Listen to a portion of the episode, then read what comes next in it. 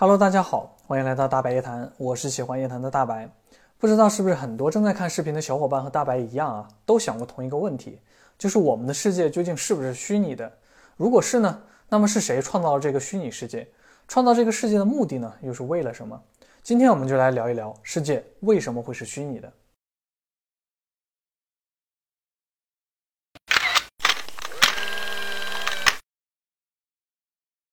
现代计算机的发展速度呢，可以说是让人难以想象的。这不仅仅让现代科学突飞猛进的爆炸式前进，也让游戏和电影产生了天差地别的变化。尤其是近几年的 VR 技术的流行呢，让人们对于眼见为实呢产生了新的理解。受到这种科技带来的影响，很多人都开始有些怀疑了，说我们现在所处的世界会不会就是一个非常庞大且复杂的计算机虚拟世界呢？而人类都是这个虚拟世界中的玩家。在这个游戏世界中啊，扮演着各种各样的角色。这种说法呢，被称之为超级计算机的模拟假说。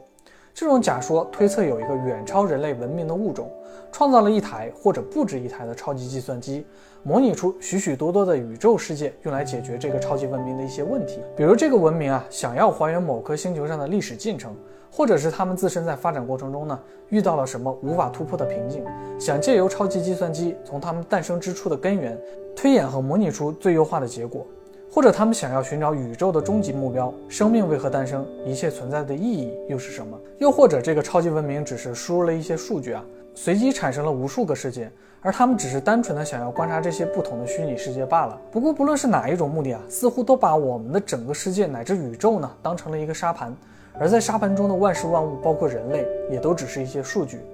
说到这里呢，可能就有人会说了。这样的超级文明寿命一定很长啊，不然不等虚拟世界的沙盘推演到他们想要的结果，他们可能就先灭绝了吧？大白要说的是啊，可能并不是这样的，因为时间其实并不存在，任何的时间概念呢都需要一个相对的参考坐标。如果我们所在的宇宙呢，物质的运动速度包括光速变得缓慢或者加快几倍、几十倍呢，理论上我们都是感知不到的。这就像是啊两个人从两辆保持同样速度并排行驶的车上互相观望。那如果两个人都不去看车以外的事物呢？那么两台车就像是在静止中的一样。这也就是说啊，可能在虚拟世界之外的超级文明呢，他们所在的世界呢，只是过了一瞬间。那虚拟世界的内部呢，可能已经过了几十甚至上百年了。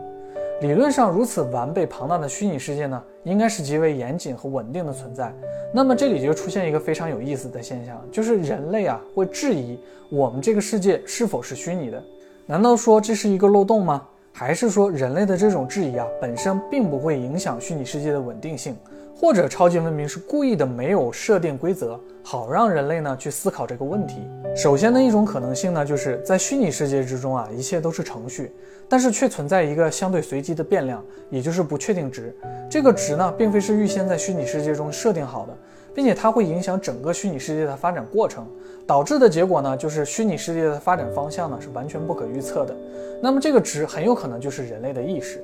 简单说啊，人类的意识是超脱于虚拟世界的，虽然会受到虚拟世界数据所带来的影响，但是仍然可以超出虚拟世界的束缚。这也就解释得通啊，为什么人类可以质疑这个世界是虚拟的，而不会被虚拟世界的系统判定为不稳定因素，从而抹杀掉。又或者说呢？超级文明认为啊，即便人类意识到这个世界是虚拟的，但是以人类自身的能力呢，也是没有办法威胁到虚拟世界外的世界的。大不了啊，一个重置按钮，这个虚拟世界就又会从头开始了。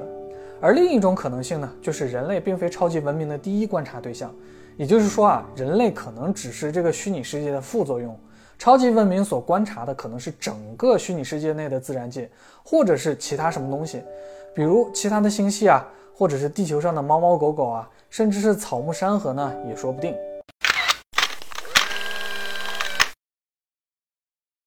相对于超级计算机模拟的假说呢，有一个更加科幻一点的说法，就是永生假说。说超级文明存在的那个真实世界呢，可能由于资源的枯竭啊，或者是一巨大的变故，已经不适合他们生存了。所以他们建立了一个与他们现实世界的物理法则很接近的虚拟世界，然后抛弃肉身，将意识上传到了这个虚拟世界当中。而人类的自身呢，就是这些超级文明的意识体。那有人就说了，既然都决定让意识永生了，为什么不创造一个更加完美的世界呢？看看现在这个世界，还有生老病死，还有各种的灾难，而且也没有人记得自己曾经是超级文明的意识。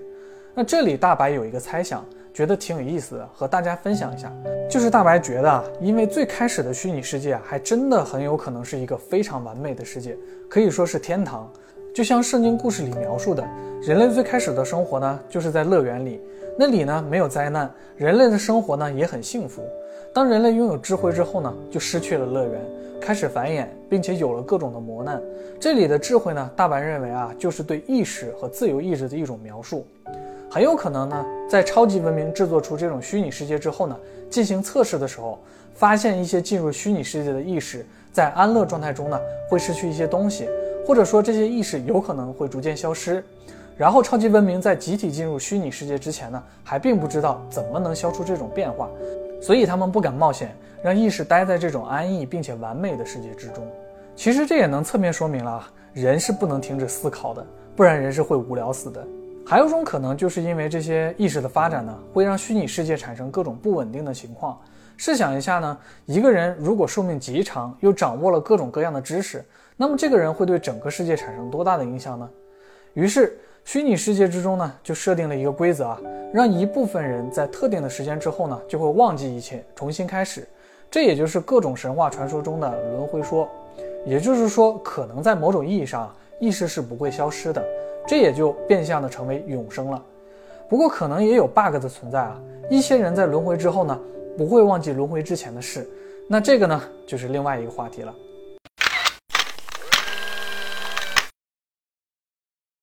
矩阵假说其实相对于永生假说呢，算得上是一个有一些黑暗的版本了。这种说法认为啊，我们被超级文明禁锢在虚拟世界之中，人类有可能像《黑客帝国》里面描述的一样啊，被矩阵计算机圈养着。当然，这里的超级文明呢，并不是把人类当做生物电池来使用的，而是认为人类是一种低级文明，具有潜在的威胁。必须把这种潜在的威胁给控制起来，又或者说呢，人类文明具有可利用性，被超级文明控制到了一个安全可控的范围内进行利用。之前我们讲啊，外星人为什么想控制人类，就是因为人类的意识呢可以改变物质的实相，也许这就是超级文明想要控制人类的原因之一。大白发现啊，一个有趣的共通点，就是电影《黑客帝国》中的主角尼奥呢是一个电脑工程师，并且是一名黑客。而认为世界是虚拟的，现实世界中的特斯拉的 CEO 埃隆·马斯克呢，也是一名技术大咖。似乎在现代啊，很多怀疑世界是虚拟的人呢，也都是一些与编程相关的工程师。大白觉得啊，可能是因为这些工程师呢，更容易抽象和概括我们世界的本质吧。其实，对于世界的抽象，距离我们最近的就是电子游戏了。有人认为啊，虚拟的矩阵世界是一个超级文明或者外星人的娱乐项目，就像我们平时玩的电子游戏一样。这里就产生了一个非常值得思考的地方：当一个文明有能力创造一个虚拟世界，并且可以与之互动的时候呢，不论出于什么目的啊，都已经产生了这个虚拟世界的最基本的推动力。而当虚拟世界中产生文明，可以创造出更深层的虚拟世界的时候呢，就把上一层所谓真实世界的真实度呢降低到近乎为零。因为有能力创造虚拟世界的文明呢，应该不会只创造出一个虚拟世界来，就像我们市面上的电子游戏一样。那简单的思考一下，这种情况，虚拟世界的存在呢，会以指数级递增。而且细思极恐的是啊，人类目前创造的游戏，在某些方面都是超越了人类自身文明存在的。比如游戏内的设定呢，是未来的人类世界呢，拥有比我们这个世界更为发达的科技，又或者是呢，一个充满魔法的世界。人类拥有无比强大的能力等等。假如在这样的世界观下呢，诞生出的文明，那么他们究竟会发展到什么地步呢？是否会突破虚拟世界的界限，超越我们这些创造者呢？大白觉得啊，如果我们的世界是虚拟的，那么创造我们世界的超级文明呢，也一定会有和我们相同的担忧。与此同时呢，这些超级文明估计也会同样的思考自己的世界呢是否是虚拟的。说了很多世界是虚拟的假说啊，我们再来一个相对比较现实的虚拟世界。相信很多人已经尝试过 VR 给人带来的经验感受了。可能在几十年前啊，人们根本无法想象，足不出户就可以让人原本在千里之外的景物呢来到眼前。这种虚拟实境给人带来的沉浸感啊，是一般的普通屏幕互动呢无法比拟的。那么也有很多科幻文学作品中描述啊，更为先进的 VR 体验呢，不光是视觉，甚至有触觉。这种身临其境的体验呢，让人看过之后呢都无法忘记。国外有个小哥曾经做过一个实验，在 VR 世界里呢生活一周，除了更换 VR 设备之外的几秒钟呢，他其余的时间呢，几乎都是在 VR 世界中度过的。这种感官上的劫持呢，让他在睡梦中啊，也梦见了 VR 之中的世界。那么一个比较终极的感官劫持假想实验呢，就是缸中之脑了。这个实验提出的内容是啊，假设有一个疯狂的科学家将一个人的大脑呢从人体中取出，放入到一个充满足够维持大脑生理机能与活性的营养液器皿之中，使用超级计算机呢与大脑的相应神经末梢相连，并且模拟与传递各种与之前大脑接收到的一样的电信号。从而营造出一种呢虚拟现实的假象。那么大脑是否可以意识到自己所在的世界是假象呢？其实这个问题的答案呢，应该与人的梦境很相似。人在做梦的时候呢，很难发现自己是在做梦，尤其是当梦境啊十分真实、非常符合逻辑性的时候。所以，如果缸中的大脑接收到的电信号是与平时一般无二的、没有异常的，那相信啊，大脑并不能意识到他所见到的这个世界呢，只是一个假象。虽然这是个伪命题啊，但是不妨碍我们再来扩展一下脑洞。如果给予这个大脑的电信号呢，并非是普通的电信号，而是一些超出常识或者超出现有物理认知的信号，比如让这个大脑觉得自己拥有超能力，